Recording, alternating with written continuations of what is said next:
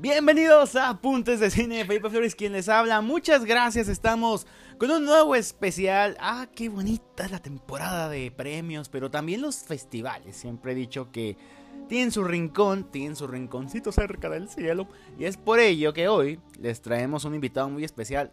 Ya con tanto invitado especial, oigan, de veras, esto es un esfuerzo bárbaro. Créanme que no es tan divertido estarlos acosando. ya puedo hablar, ya puedo hablar, ya puedo marcarte, puedo mensajearte ellos también se hartan, por eso retribuyan siguiendo sus redes sociales también de ellos, así como las de apuntes de cine, que es un gusto. Felipe Flores quien les habla, salí un poquito con, creo que comí mucho perico el día de hoy, pero no importa, vamos a divertirnos. Hoy les traigo un crítico, pero de los buenos, de los meros, meros buenos, como todos los que se han presentado en apuntes de cine. Él está laborando actualmente tanto en Reforma como para el medio llamado Cine Pantalla. Además, pertenece a la gente del Random Film y de Árbol Rojo, el Festival de Cine en Chetumal. Ese sí me gusta, está muy bonito también. Con ustedes, el querido Pepe Ruilova. Pepe, ¿cómo estás? Gracias por estar en Apuntes de Cine. Muy bien, muchísimas gracias por la invitación. Ahora sí que espero poder, eh, no sé, tener tanta energía como tú. Qué bonita introducción. Muchas gracias. No, gracias a ti, Pepe, porque sé que de por sí todavía, ya no sé si traes el jet lag todavía, este, este festival hoy nomás. ¡Ay, qué bonito es la vida! Este programa es un programa especial sobre la Berlinale que acaba de concluir hace no mucho, hace unos, unas semanitas más o menos. Nuestro querido Pepe obviamente estuvo por allá, también en tierras berlinesas. ¿Te fuiste a ver el Hertha Berlín o, o nomás puro cine? La verdad es que puro cine, porque eh, esta, en esta ocasión fui de jurado y entonces nos tenían encerradísimos todo el tiempo. Entonces, al final tuve medio tiempo libre dos días en las que sí fui a un museo muy interesante de la historia del cine alemán y también a recorrer un poquito de la ciudad, que pues obviamente es una ciudad con muchísima historia que necesitas mucho tiempo para cubrir todo, pero algo, algo vi, algo eh, pude, no sé, vagar por ahí. Oye, es que sí, está, está una, prácticamente una de las capitales del cine, capital del cine expresionista, muchas revoluciones que ha habido. Pepe, platícanos un poquito antes de entrar en facto, ya en las actividades de la pasada Berlinale que concluyó hace no mucho, otra mujer ganadora, pero ya hablaremos de ello. Pepe, ¿cuál es tu función que estás realizando actualmente? Hacíamos el pequeño homenaje entrando al programa, pero ¿qué estás realizando actualmente ahorita dentro tanto de la crítica como la formación cinematográfica?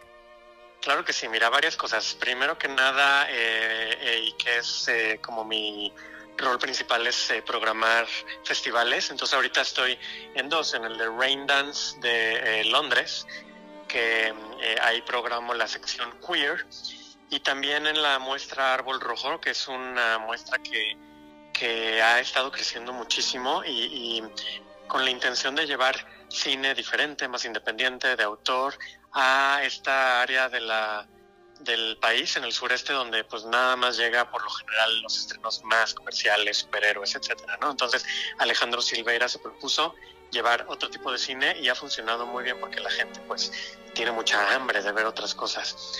Y eh, estoy muy contento, además de eso, eh, soy crítico de cine en el periódico Reforma, eh, basado en la Ciudad de México, pero pues que llega a todo el país también. Y tengo, bueno, mi trabajo como de planta es en una casa productora aquí en Guadalajara, yo acá resido, que se llama Estudio Palíndromo, que hacemos eh, videos cortos, como cortometrajes pequeños, eh, sobre hechos históricos, sobre todo las guerras mundiales. Entonces ahí soy el encargado de, de eh, supervisar y mentorear a los guionistas, además de editar todos los guiones antes de que se vayan a producción. Ya tantos años de convivencia y nunca se me ocurrió preguntarte sobre todo por eso. Wow, eh, lo que es cine bélico a mí me encanta y a la gente de Punta de Cine obviamente también. Wow, Pepe, pues increíble, ¿no? Eh, menuda labor la que te estás echando. Sí, la verdad, muy ocupado y, em, y como tú decías también al principio, eh, con una plataforma nueva que lancé junto con Iván Romero y Mariana Mijares, que se llama Cine Pantalla, que utilizamos precisamente, bueno, los tres nos dedicamos a este tipo de cosas eh, en giros, giros diferentes. Mariana, por ejemplo, hace más labor de entrevistas y está directamente con el talento de las producciones de televisión y cine. Y Iván y yo más nos enfocamos más en la crítica de cine y artículos. Entonces ahí, ahí es donde pues juntamos todo el material de los tres para tener como ese hub, ¿no? Este para, para hub, qué palabra en inglés, ese portal para, para poder eh, compartir nuestro contenido con todos. En el aspecto más literario prácticamente de lo que es el cine, la crítica, algo que es una labor muy últimamente creo que se ha virtuado de muchos dones, también de muchos vicios, pero que definitivamente eres de los que se encarga de hacerla de buena forma. Te felicito, Pepe, y muchas gracias por darnos un rato de tu voz aquí en Apuntes de Cine. No, hombre, para nada, un honor y muy contento de estar aquí. Pepe, antes de ir a la primera pausa, estamos aquí por cápsulas. Quiero la pregunta clave, ¿no? Para todo programador. ¿Qué película o cómo es el criterio para decir esta debe de venir al festival. Porque sabemos que últimamente la oferta es tan grande, pero asimismo la demanda de producciones originales se vuelve tan escasa a veces. Tú como encargado de este tipo de áreas, ¿cuál es la principal característica que siempre dices, esta, esta es la buena para el festival y que lo va a dar a conocer? Mira, eh, es una... Mira, es una eh, respuesta muy amplia que la verdad nos daría para horas de plática. Fíjate que no hay como solamente un elemento en el que nos fijemos como programadores o curadores. Eh, depende mucho del, de, qué, qué necesita o cuál es el espíritu de cada festival, ¿no? Por ejemplo, lo que hago en Rain Dance con esta sección queer es muy diferente a lo que hago con Árbol Rojo, que no es específicamente LGBT, sino eh, eh, con una visión más amplia de cine mexicano e internacional. Pero tienes que un poco eh, platicar con los directores artísticos de los festivales y también con tu equipo de programación para ver qué es lo que estamos buscando. Cada edición puede cambiar o a lo mejor el festival ya tiene como carisma que se repite siempre, ¿no? Entonces, primero que nada, pues obviamente que nos gusten las películas, ¿no? Eh, eh, sería muy raro poner algo que no nos gustara o que no me gustara, ¿no? Entonces, pues recomiendo cosas que me gusten o no necesariamente tengo que ser como el fan es la película perfecta, porque pues es muy difícil lograr eso, pero reconocer diferentes valores en, en una producción, ya sea por la temática, por los valores de producción, eh, por muchas diferentes vertientes.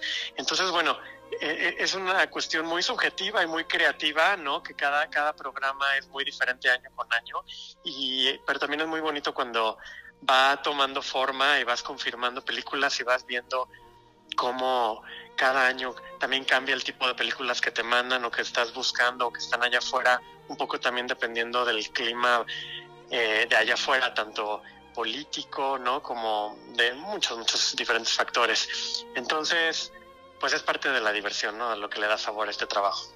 De lo que da sabor y sobre todo, pues de lo que da vida, ¿no? Los aspectos del cine. Mi querido Pepe, pues muchísimas gracias de verdad estar aquí en Apuntes de Cine. Para nosotros es un agasajo, es un lujo. Vamos a la primer pausa entonces. Recuerda seguirnos en redes sociales. Pero Pepe, regálanos las redes sociales de donde estás ahorita para que también te siga el público de Apuntes de Cine porque, wow, eh, pocas veces hemos tenido el lujo de tener a una persona que es la que escoge realmente el material que vamos a disfrutar y de la cual vamos a tomar los apuntes de cine. No, muchas gracias de nuevo. Y, sí, mis redes sociales son Pepe Ruilova eh, todas me pueden encontrar así, Pepe Ruilova. Y de Cine Pantalla estamos en Facebook como Cine Pantalla Web y también en Twitter como Cine Pantalla. Regresamos entonces, estamos en Apuntes de Cine, Felipe es quien te habla, continuamos.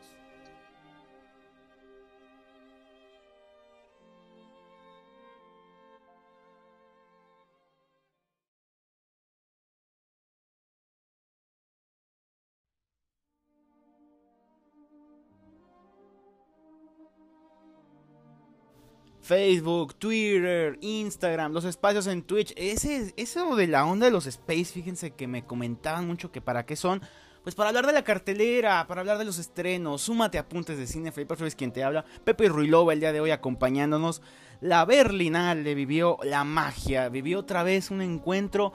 Pepe, yo sé que tuviste una labor en específico allá, te felicito obviamente por estar en tierras germanas yo les digo a todos, bueno, a mí mis momentos más felices siempre he dicho una frase, que el cine, el cine es mi lugar feliz, muy Tilda Schulton, ¿no? es mi patria, pero la verdad es mi lugar feliz, es donde ve, donde se me olvida todo esto para mí no es trabajo, esto para mí es lo divertido de la vida. Platícanos, Pepe, ¿qué andabas haciendo en tierras germanas hace algunos días? Claro que sí, mira, eh, bueno, coincido en que también para mí el cine es mi lugar feliz, ¿no? Y por eso pues somos tan cinéfilos y esta es nuestra verdadera pasión. En la Berlinale eh, em, tuve la oportunidad de, me, invitaron de jurado para otorgar eh, los premios Teddy.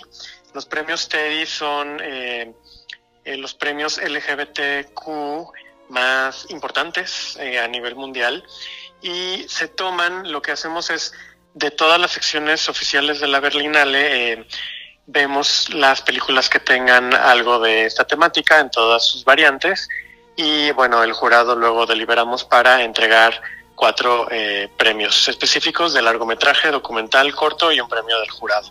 Entonces, eh, eso es lo que fui a hacer y es la primera vez que iba a este festival porque en años anteriores no había podido porque yo trabajaba en el de Guadalajara y eran muy pegaditos, entonces se me dificultaba. Entonces yo feliz que además de ir de jurado, pues poder ir a conocer este festival de tanto renombre. Oye, es que es prácticamente uno de los top 3 que tenemos todavía en la lista de festivales. Obviamente han nacido muchos.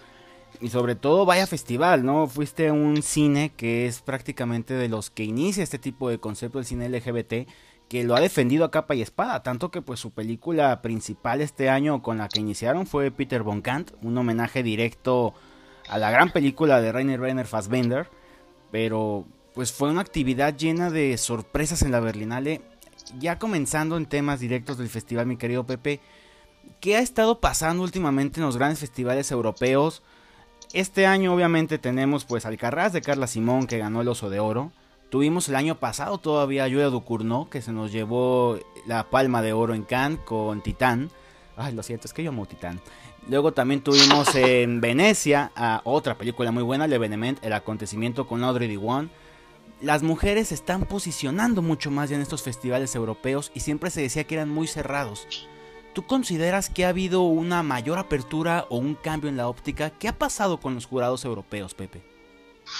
Por supuesto, eh, muchas de las cosas que mencionaste son eh, factores que han, que han eh, tenido que ver, ¿no? de entrada, pues ha habido los últimos años un movimiento en el que se le busca dar eh, más visibilidad al trabajo que realizan las mujeres que pues por décadas la verdad habían estado eh, relegadas por no sé, el patriarcado, ¿no? Eh, esto lo vivimos en muchas industrias, pero la industria cinematográfica, pues, es muy notorio. Y, y sí, el chiste, por eso es es importante que se levante la voz, ¿no? Que, que hablemos, que, que, no solamente las mujeres lo tengan que hacer solas, sino que nosotros como aliados también apoyemos, porque pues al final de cuentas no hay ninguna diferencia, ¿no? O, sea,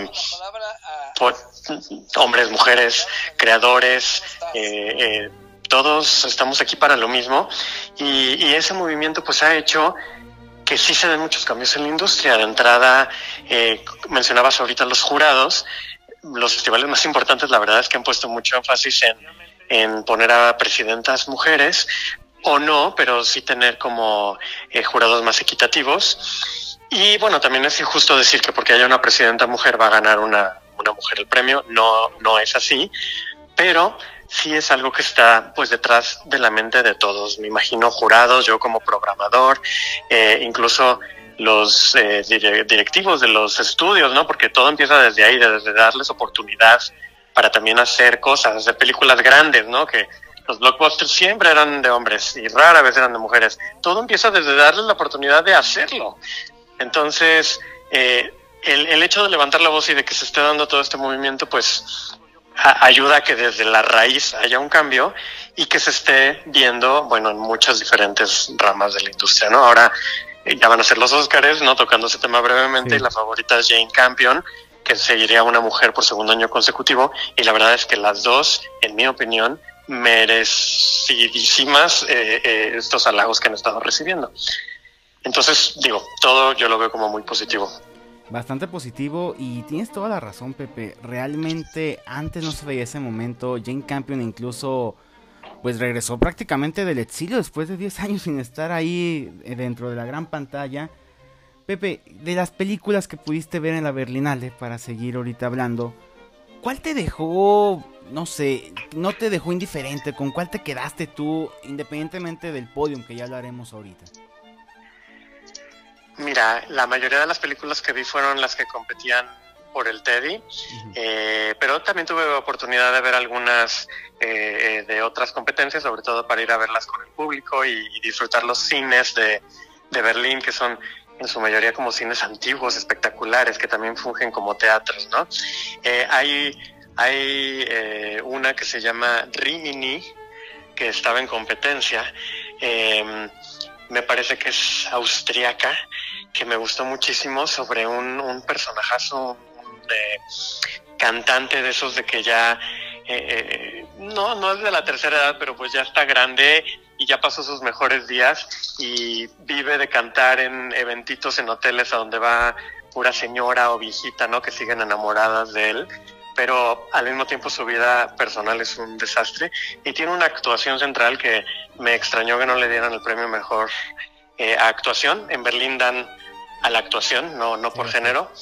Y, y, la verdad es algo, una película que yo creo que va a dar de qué hablar el resto del año. De verdad, sí fue una controversial, fue algo impresionante. Pepe, ¿nos acompañas a la segunda pausa de Apuntes de Cine? Claro que sí. Vamos a la siguiente pausa. Estamos en Apuntes de Cine. Pepe Ruilova, la Berlinale nos ofreció otro gran año de festivales. Continuamos.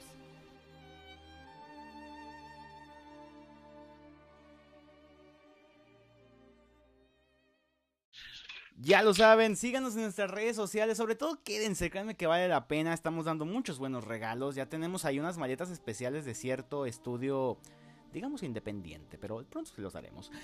Pepe Ruilova, Pepe, ¿cómo estás? Muchas gracias por estar aquí con nosotros. La Berlinale, pues, wow, ¿cuántos años ya van de la Berlinale? ¿Es la edición número 72, Pepe? ¿O en cuál estamos? A ver. Me parece que sí, me agarras en, curva? pero... Lo importante es que estamos divirtiéndonos aquí en Apuntes de Cine. Hoy Pepe Ruilova nos habla de las experiencias que vivió tanto en el Teddy como en la Berlinal en general. De verdad, muchísimas felicidades, Pepe, por la labor que estás haciendo. Creo que es algo muy loable, muy impresionante. Y sobre todo dándole voz a, pues, prácticamente a un grupo que no tenía voz, que no tenía mucha, mucha injerencia en el cine y de poco a poco fue no solo posicionándose, sino adentrándose y señalando a todos los problemas que hay en la sociedad. Y creo que la labor que haces tú como crítico y además como programador es clave para ello. Felicidades, Pepe. Muchas gracias, Felipe, te lo agradezco mucho. Pues bueno, hablemos un poquito de los ganadores, hablemos un poquito de las películas, de las joyas, le decimos aquí en Apuntes de Cine que nos gustaron de la Berlinale. Obviamente hay una cinta mexicana dentro de las grandes ganadoras que se esperaba, ¿eh? se venía, es que estábamos siempre con este, este conflicto, ¿no? De entre si este cine mexicano señala realmente las carencias que hay o si señala el contenido cultural que de veras existe en México. Siempre hemos estado peleados con esta parte de la narcocultura que existe en el país, pero manto de gemas. Manto de gemas al final saca ese estilo de cine de protesta, ese estilo de cine que definitivamente a todos nos gusta porque nos señala una realidad de México. Que muchos no la queramos ver es otra cosa, pero Natalia López Gallardo, influenciada creo yo en mucho, tanto por Carlos Reigadas, obviamente pues es su pareja y obviamente tenía que fusionarse ahí algo, formarse algo divertido, además del cine de Amada Escalante. Pepe, ¿tuviste la oportunidad de estar con Manto de Gemas? No, no la pude ver, desgraciadamente. Eh, tenía una función de esa película que era a las ocho y media de la mañana. Y a veces en un festival de cine eh, es chistoso porque decimos, bueno, nos la pasamos viendo películas y cuando se lo platicamos a la gente no pueden creer que digamos que es muy cansado, pero es muy cansado. No, claro que lo es, oye. No, Sobre todo cuando ves muchas. Entonces, me acuerdo que ya, ya no, el cuerpo no me dio y no me pude levantar a verla, desgraciadamente, pero ya, ya me tocará. Pepe, yo te tengo ahí una pregunta. Es bueno, creo que ya teníamos mucho tiempo realmente sin que una cinta mexicana, bueno, tuvimos una película de policía hace poquito con Ruiz Palacios, pero que realmente impusiera dentro de un festival europeo a este nivel. Bueno, está Roma, ¿verdad? Con hace no mucho estuvo ahí en Venecia, pero en Alemania pues son contados los éxitos mexicanos. Así es, y de hecho... Ah, perdón. Sí, perdón, Pepe. ¿A qué se debe justamente la falta de esto si el cine mexicano es tan rico? Mira, es una pregunta compleja porque también es una cuestión de, de programación y de los gustos de los diferentes festivales, ¿no? Por ejemplo, Michel Franco siempre está, ¿no? Con sus nuevas películas ya se hizo de un nombre, entonces te lo encuentras en todos los festivales, cosa que saca, cosa que está. Y ahorita, bueno, en Berlín me dio mucho gusto que, que fue todo un contingente de directoras, ¿no? Mujeres, justo las películas mexicanas que estuvieron allá fueron de ellas, porque te iba a comentar que además de esta película que, que se ganó un premio en la competencia, todo el mundo allá me recomendaba ver la de El Norte sobre el Vacío de Alejandra Márquez, que tampoco tuve oportunidad de ver, pero me muero de ganas porque gente que me encontraba, no sé, en reuniones o otros jurados, es la que me decían que, que, que estaba buenísima. Esa sección en la que estaba, que se llama Panorama, no es competitiva, entonces no tenía oportunidad de ganar algún premio, pero me dio muchísimo gusto eh, escuchar esto. Y, y, nada, pues sí, en la competencia de Berlín solamente había una película latinoamericana y justo era la mexicana. Y la verdad sí es de llamar la atención porque no solo México, sino pues todo el continente tiene un cine muy rico, eh, diverso y, y, y, bueno, en Teddy, que ahorita hablaremos de eso, cuatro, dos de los cuatro premios fueron para películas latinoamericanas, pero en las competencias oficiales de repente hacen falta, ¿no? Incluso también se ha hablado en los últimos años en, en, la, en shortlist de los Oscars, ¿no? En la lista que, de las nominadas que quedan al final, también hay poco latinoamericano, a pesar de que han habido opciones fuertísimas que han gustado mucho y no sé, el, el, el, cine europeo sigue siendo como el predominante. Es algo que, pues no sé, se tiene que analizar a fondo porque hay ese, esa especie de dejarnos de lado, habiendo tanto talento, ¿no? ¿Será que sigue existiendo este tipo, no quiero decir discriminación, ya en esta época está muy... A veces yo siento que incluso se hace muy barato el, el término de que se está discriminando aquí, pero realmente sí. hace mucho no se reconocían muchas cosas que de verdad están mal. Yo, por ejemplo, dentro de las películas de Berlinale, que a mí me gustaban mucho de nuestras joyas de apuntes de cine, pues Alcarraz de Carla Simón, obviamente es un cine mucho más un relato familiar, un relato más auténtico. Yo le decía a un compañero que nos hacía el favor de estar ahí entre directamente con la conexión, que era como ver ese cine neorrealista, el italiano, ¿no? Que agarrabas gente común para darle rol actoral y lo hacían de buena forma. ¿No será que ahora se busca al inverso este contenido? Porque en México últimamente se ha dejado mucho, hace no mucho, pues con Roma, ¿cuánto cuánto no sufrió nuestra querida Yalitza Aparicio por el estilo de cine que marcó y que a mucha gente no le gustó. Ahí, ¿tú qué crees que esté pasando con este enfrentamiento Europa-Latino?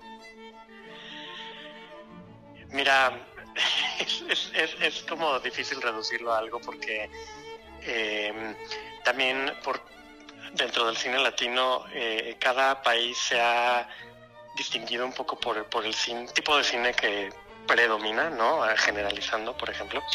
En, en México, eh, nuestros directores están haciendo mucho cine de denuncia, un cine muy realista sobre inmigración, sobre el narco, sobre las situaciones de pobreza.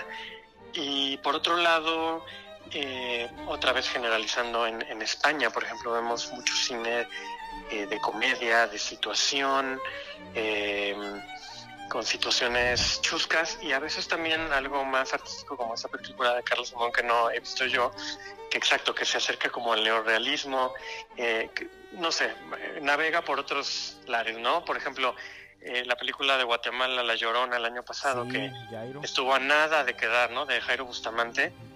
Eh, una película de una mezcla como de cine político mezclado con, con tintes de horror, se podría decir, o sobrenaturales más bien que pues muchos decían, ¿no? Que la academia no responde mucho a eso, lamentablemente, ¿no? Pero bueno, la academia no lo es todo. En, en Venecia eh, ganó el premio principal eh, de la sección en la que se presentó. Entonces, es cosa de, de, también un rol de los programadores de ser más creativos, de salirse un poco de la caja y de estar abiertos eh, a, a todo tipo de cine, ¿no? Porque no importa de dónde venga, pues hay muchas historias y talento dignos de reconocer hace un año justamente en la misma Berlinale, el nombre de la película siempre se me va, pero es cómo hacer una película porno, How Make It a Begin a Porno, no me acuerdo bien, era cine rumano. La de Rumania. Sí, o sea, es ese tipo de expresiones, Banging ¿no? Glock o Looney Porn. Looney Porn, ándale, algo así era. Ahí dispénsenme, creo que me dio un balazazo en el pie, que sabe de festivales y con lo que nos acaba de salir. Ahí dispensen, era la cumbre de COVID, estábamos todos llorando Pero realmente hablamos de eso, ¿no? ¿Qué tipo de cine se oferta? Recuerdo también hace no mucho que nos quejábamos, ahí sí yo me incluyo la verdad, cuando vimos al Joker triunfar en Venecia y decíamos, oye, pero es que se supone que el cine festivalero es para dar voz al cine que a lo mejor no va a tener tanto como fue el fenómeno Parásitos de Bon Joon-ho y ahora le están dando el premio a un contenido más pop para quedar bien, o sea, a veces sale ese conflicto, ¿no, Pepe? No sé si estaré enredando yo conceptos, pero como que por querer agraciar unos, dejan a otros y al revés. ¿Qué, ahí, ¿Qué opinas tú? ¿Qué es lo que sucede realmente? Mira, también es un tema complejo porque nunca vamos a saber lo que pasa dentro de un cuarto de una deliberación de un jurado. Eh, pero en el caso específico de Joker, bueno, la presidenta del jurado era Lucrecia Martel, ¿no? Que hace un cine que no tiene nada que ver con una película así, y sin embargo, pues sorprendió, ¿no? Que le dieran ese premio. Yo, la verdad, no sé si sea inocencia, a lo mejor sí, pero no, no creo que vaya por ahí en el sentido de, de quedar bien con otro tipo de cine. Yo creo que genuinamente la consideraron eh, como consenso eh, eh, la mejor película de la, de la competencia. En mi opinión es una película muy buena, pero yo sé que tiene muchos detractores. Entonces a mí, a mí hasta me dio mucho gusto, ¿no? Es lo que decía hace ratito, de, de abrirte un poco a, a algo diferente. Si una película de un villano de cómic te pareció excelente y te pareció que logra lo que estaba tratando de hacer, pues ¿por qué no? no? Una película es una película y si es buena, es buena. Entonces, eh, digo, no creo nunca ver una película más comercial de Marvel, de estas de que es dispararse entre todos en una competencia de un festival así, pero nunca digas nunca, ¿no? Eh, eh, esta película en específico pues tenía un tono más político, psicológico, un character studies que le dicen, entonces pues quizás iba más por ahí. Y, bueno, quién sabe, habrá, habrá veces que habrá presiones políticas, no lo sé, una vez en Cannes Quentin Tarantino y su jurado le dieron el premio de mejor película a Fahrenheit 9-11, ¿no? En una época en la que estaba muy en boga todo ese tema. Y, dices, bueno, pues sí, a veces sí influencia todo lo que está allá afuera también. O a veces no, a lo mejor le quieren dar un, un premio como ahorita en Berlín a una película chiquita, bonita sobre una familia y sus problemáticas en España, ¿no? ¿Quién sabe? Y fíjate, justamente volvemos a caer. A veces me gusta mucho, yo creo que disasocio, yo creo. Por eso salimos hasta con otros festivales. Acabamos ya de volver a caer en lo mismo de Berlín. El cine de Berlín sabemos que siempre premia proyectos de esta índole, más independientes, no con tanto bombo y platillo como pudiera ser a lo mejor Cannes o como pudiera ser Venecia. Sí. para ti, recupera a la Berlinale, aunque lo sigue teniendo, pienso yo, ¿eh? pero recupera realmente la esencia al premiar al Carras de Carla Simón. Yo creo que sí, mira, como tú lo dices, Berlinale es un festival con un cine más, eh, eh, ¿cuál será la palabra? Alternativo, arriesgado, que esos otros festivales como Cannes, Venecia, eh, Toronto incluso. Y y bueno, sin haberla visto y hablando nada más de lo que he escuchado, eh, sí creo que fue una de las películas mejor recibidas y también creo que no es una propuesta nada complaciente, ni comercial, ni fácil incluso eh, eh, de ver. Entonces, digo, la tengo que ver, estoy hablando sin saber, pero yo creo que sí, sí va un poco con el, con el tono de lo que es la Berlinale. Y sobre todo porque esta Berlinale fue en lo particular a mis sensaciones que a mí me dejó el redescubrimiento de un cine español. Porque hablábamos ahorita de que el cine español venía con comedias muy frescas. El Buen Patrón es como ejemplo. El Buen Patrón, sí. Que venía, y venía bien desde la Berlinale pasada hasta San Sebastián. Y ahora regresan a una esencia un poquito más. Lo que quería hacer yo creo yo, Pedrito Almodóvar con Madres Paralelas, que ha sido muy maltratada en Europa, siento yo injustamente. Pero bueno, eso es lo divertido. Y en cuanto al Teddy Pepe, sé que tienes tu tiempo muy recortado, pero yo la verdad me estoy divirtiendo muchísimo. No, no, aquí estamos. De verdad, ¿qué, cintas entonces me mencionabas previamente que íbamos a caer ya en esto? Que el cine latinoamericano tuvo una muy buena presencia. ¿Qué te gustó? Así, es, mira, eh, en el Teddy eh, tuvimos 22 películas de ficción y también creo que 21 o 22 documentales. Entonces, bueno, era un mundo de, de producto que ver, bueno, producto le digo, pero películas, y además de una competencia de cortos, que también fueron muchísimos. Y al final dimos cuatro premios. El, premio a mejor eh, largometraje de ficción se lo llevó una película brasileña que se llama Tres Tigres Tristes, como, como, el, el, trabalenguas este.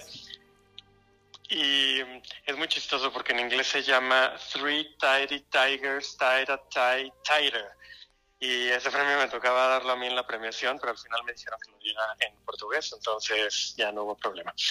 ok, perfecto. Pero es una película de un director que se llama Gustavo Vicente y mm, eh, es, es, una película muy loca, muy surreal sobre tres personajes jóvenes eh, que caminan durante todo un día por la ciudad de Sao Paulo en medio de una pandemia que no es el coronavirus, esta es una pandemia de, un, de, un, virus que hace que pierdas eh, la memoria.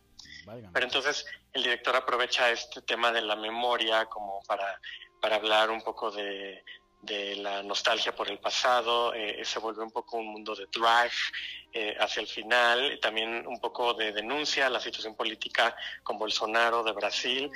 Entonces tiene muchos elementos eh, incluso de fantasía. Una cosa muy rara que no, ni siquiera no, me han de entender nada. Hay que verla para, para realmente experimentarla, pero la verdad es que muy bien lograda y, muy con el tono de transgresor ¿no? De, lo que es este premio Teddy que, que pues lleva 36 años, ese sí sé, ¿no? Eh, lleva la mitad de lo que lleva la Berlinale, muchísimo. Y eh, otra película eh, como documental, mejor documental, le dimos el premio a una película chilena eh, que se llama Alice. Esa película yo creo que también va, va a ser sonada durante el año. Un documental muy interesante sobre un centro en Chile. No es cierto, no es chilena, es colombiana, perdón. Por ahí va, por ahí va. Colombiana, un centro donde viven adolescentes que por X o Y razón no pueden vivir con sus familias por falta de recursos o problemáticas dentro de los entornos. Entonces viven ahí estas adolescentes y los eh, directores de la película eh, sientan a 10 chicas y les preguntan que se imaginen que una joven nueva llega al centro, que se llama Alice, y les empiezan a hacer preguntas sobre esta mujer eh, imaginaria, pero es muy interesante cómo entonces cada una, de acuerdo a lo que ha vivido, sus experiencias, a, su propia vida, empiezan como a, sacar todo lo que traen oh. eh, dentro. Y bueno, eh, el elemento queer es que una de estas chicas es trans y dos o tres por ahí son lesbianas. Entonces, este, también entra todo ese elemento de que pues ahí no se juzga y, y, pues es una comunidad, ¿no?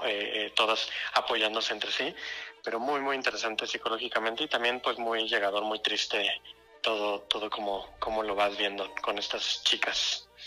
Sobre todo con esta óptica y gracia que nos da el cine, es lo que decimos nuestro lugar feliz y por algo lo es, porque nos da temas que a lo mejor son muy tabús, hablarlo de forma fácil y sobre todo exponerlo.